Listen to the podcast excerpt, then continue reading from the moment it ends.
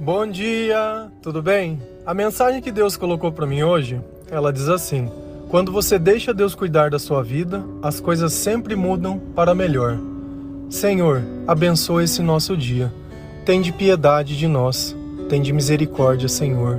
Perdoa, Pai, todos os nossos pecados, todos os nossos erros, todos os nossos maus pensamentos. Livra-nos, Senhor, de tudo aquilo que não vem de ti, tudo aquilo que nos afasta da sua presença. Nós te louvamos, nós te bendizemos, nós te amamos. Aceita, Senhor, essa nossa oração. Abre o nosso coração, abre a nossa mente e dá entendimento. Transforma a nossa vida através do seu Espírito Santo. Se você notar, o que é o cuidado? Cuidado é zelo, cuidado é carinho, cuidado é simplesmente viver, viver da melhor forma possível, viver na presença de Deus. Muitas vezes nós esperamos que essas coisas sejam feitas por outras pessoas. Se eu tenho um jardim e eu não cuido, como ele fica? Ele acaba ficando com mato, ele acaba ficando de uma forma que não pode ser admirado. Mas ainda assim, toda aquela beleza existe dentro dele. A partir do momento que uma pessoa pega um jardim que é só mato, mas as flores existem, e tudo está lá dentro, ele começa a podar, ele começa a cortar, ele começa a limpar, ele começa a conduzir. E chega num ponto que depois de tudo feito, a beleza aparece. E assim é que Deus faz na nossa vida. Muitas vezes, quando Ele chega, nós estamos como esse jardim abandonado, onde as pessoas passam e vê somente mato. O mato do passado, o mato dos erros, o mato do descuido. E aquilo que muitas vezes nos consome é tudo que nós temos: os hábitos, os vícios, as palavras duras. Muitas vezes a gente sabe como fazer o certo, mas simplesmente não faz porque acha que não muda nada. A ruindade está tão impregnada em nosso coração que a gente nem mais cogita fazer o bem. A gente simplesmente vive reagindo. Eu já nem penso se aquilo que eu faço é bom ou é ruim para mim, eu apenas faço. E quando Deus chega, ele observa quem você é, sabe aonde você está, porém ele sabe aonde você pode chegar. E a partir do momento que cada coisa que Deus ensina, cada coisa que ele poda, cada pedacinho dele que ele tira, e é curioso que as partes que são cortadas, elas são levadas para longe, elas não permanecem lá. Senão não tem como a gente dizer que o nosso jardim ele ficou limpo. A diferença de Deus e do diabo é que Deus ele cuida do que está plantado. O diabo ele simplesmente quer arrancar o que foi plantado. Ele quer transformar a sua vida numa terra vazia. Ele quer que as pessoas olhem para você e não vejam nada. Não tenha nada para se admirar, não tenha nada para se fazer. Diferente de Deus, que além de semear, cuidar e plantar, ele gosta que as pessoas olhem para você e possam te admirar. E o amor justamente não é isso? Não é admiração? Quando eu admiro algo, quando eu olho algo com ternura, quando eu olho algo que eu falo, nossa, isso é bonito, eu gosto disso, é fácil a gente amar as coisas assim. E isso faz parte de tudo que Deus é, e muito pouco daquilo que nós somos. Porque o que nós somos é o eu. Eu apenas consigo amar muitas vezes as coisas pelo que eu vejo, pelo que eu sinto, mas quando Deus diz para nós amarmos todas as pessoas, como que eu posso fazer isso? Só que muitas vezes, por eu estar descuidado, por eu estar abandonado, por eu estar nesse matagal no bom sentido da coisa, nada é possível de se ver, nada é possível de se admirar. O que às vezes a gente não entende, o que, que faz esse mato crescer na nossa vida? É o nosso comportamento.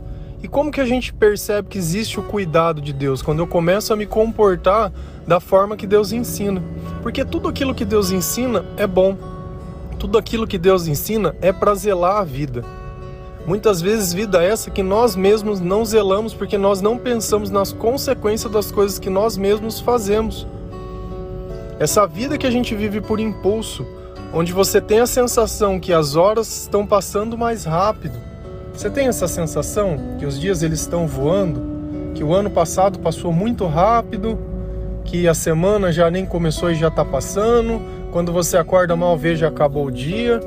Esse sentimento do tempo passar acelerado, ele está descrito na Bíblia que nos fins dos tempos o tempo seria abreviado. Então é mais que natural que a gente esteja vivendo dessa loucura. Só que o que a gente não pode é viver uma vida como se não tivesse vivido, sem saber o que é bom, sem saber o que é ruim, muitas vezes encoberto por todo esse mato que não permite admirar a beleza das tuas flores. Então, eu tenho um conselho para você. Sempre da forma que Deus faz é melhor. Por mais que muitas vezes eu não concorde e eu tenha dificuldade de aceitar. Você percebe que você ficou maduro espiritualmente quando a tua oração ela já não pede mais nada. Não pede mais nada. Aquilo que vier pela confiança que você tem em Deus, você sabe que é o melhor. Você já não tenta mais modificar as coisas, você já não tenta mais conduzir as coisas, você já não tenta mais julgar as coisas. Aquilo que vem, do jeito que vem, você sabe que os teus pensamentos e o teu coração está alinhado com Deus. Você conhece o que é bom e o que é ruim. Você sabe que através dos teus sentimentos você consegue notar a presença do Espírito Santo ou não. Consegue entender o momento exato que é necessário orar mais consegue entender que dentro da tua vida é necessário que você leia a Bíblia todos os dias. Dentro da tua vida existe um momento para louvor, um momento para adoração. Claro que dentro da nossa vida tem a parte que é nossa também. Claro que ela tem. Só que sem essa parte anterior que eu citei, sem esse cuidado de Deus, nós somos simplesmente mato. E quantas vezes você não se sente assim, no meio de um matagal, cheio de coisas que você não sabe o valor, cheio de pessoas que parece que nenhuma pode ser amada e nenhuma é aquela que você quer. E a tua vida é isso.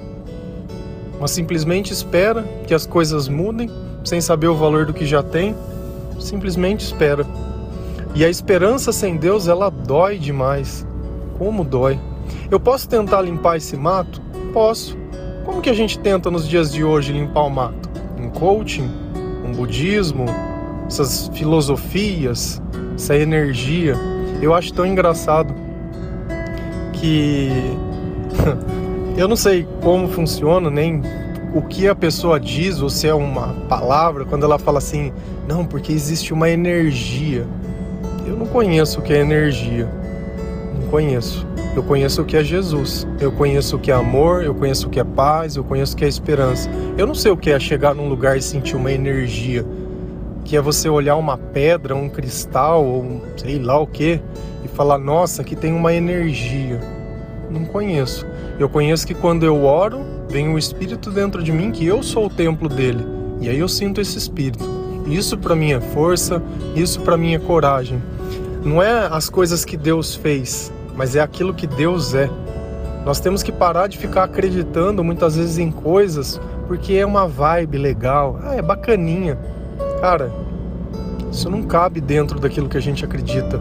Nós conhecemos o nome do nosso Deus, nós sabemos quem Ele é, Ele nos chama pelo nome, Ele nos representa. Nós seguimos a Sua mensagem, nós acreditamos em tudo o que Ele diz, nós esperamos a Sua ressurreição e a Sua salvação. Então, dentro da nossa fé, não cabe espaço para essas coisas, porque já está muito definido.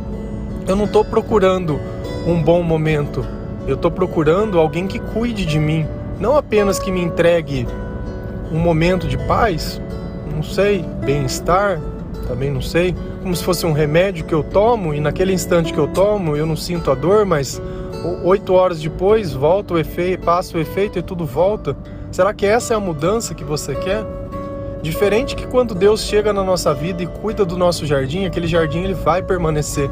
E ele só vai deixar de ser daquele jeito se você parar de orar e se você parar de buscar. No começo, sim, com certeza, parece que nós estamos perdendo muitas coisas. Só que a partir do momento que nós vamos tomar a forma que Deus tem nos dado, tudo aquilo que não serve, tudo aquilo que é demais e tudo aquilo que não presta, ele é tirado. Então você precisa deixar aqueles velhos hábitos sair da tua vida. Muitas vezes você tem o hábito de tomar uma cerveja, o hábito de beber alguma coisa, disso, daquilo. Cara, talvez isso no final de semana, numa ocasião, sei lá, em alguma data qualquer, não necessariamente, mas todos os dias. Sempre precisa ser como era exatamente na tua vida antiga. Cristo chegou na tua vida e cuidou do teu jardim e você trata como se você ainda fosse um matagal. Então, se você mesmo não começar a mostrar para as pessoas o Deus que tem florescido em você, como que as pessoas vão acreditar na mensagem que você tem entregado para ela? As pessoas só vão usar você de exemplo se você for um exemplo. Eu entendo que às vezes a gente leva um tempo para a gente notar que a mudança aconteceu, mas se não é bom, por que não tirar? Pensa sempre antes de fazer algo que você fazia antes de conhecer a Cristo. Se isso não agrega em nada, não faz. Às vezes é melhor a gente perder uma noite dormindo em casa mais cedo que sair acordar no outro dia e ficar arrependido, com dor de cabeça, se sentindo ruim. E a mesma coisa, talvez na velha vida era necessário um remédio para você dormir. Nessa nova vida já não é mais necessário porque as causas já não existem mais. Então tem hábitos que eles são destrutivos para nossa vida. Aquela inquietação, aquela necessidade que a gente tinha, talvez hoje já não sinta mais. Então vai fazendo um teste, vai diminuindo a dose, vai mudando, vai, vai se libertando de tudo aquilo que te escrava, te escraviza. Já não é mais necessário nada dessas coisas. Sabe por quê? Porque Deus te curou. Percebe? Deus te curou. Só que se você não testar, você não vai entender isso. Aquilo que não permitia mais você dormir, aqueles pensamentos, aquele espírito ruim, aquele sentimento ruim, já não tem mais. Agora você é jardim cuidado. Lá em Salmo 51, do versículo 10 ao versículo 12, Deus diz assim: Cria em mim um coração puro, ó Deus, e renova dentro de mim um espírito estável. Não me expulses da tua presença, nem tires o teu Espírito Santo. Devolva-me a alegria da tua salvação e sustenta-me com o espírito pronto a obedecer. Cria em mim um coração puro, ó Deus. Você percebe que é como se fosse uma oração. Exatamente. Quando a gente tira a maldade do nosso olhar, nós permitimos que Deus conviva conosco na nossa vida, que o Espírito dele esteja em nós, que o nosso espírito se torne um espírito melhor. Melhor. E a partir do momento que nós conseguimos obedecer a Deus, nós percebemos que realmente esse espírito ele está controlando a nossa vida. Porque quando Deus não está conosco, nós vivemos de forma impulsiva o tempo todo. Diz uma coisa que se arrepende, faz uma coisa que se arrepende e, e, e é o tempo todo esse tipo de coisa. Parece que você nunca consegue vencer. Nunca consegue vencer.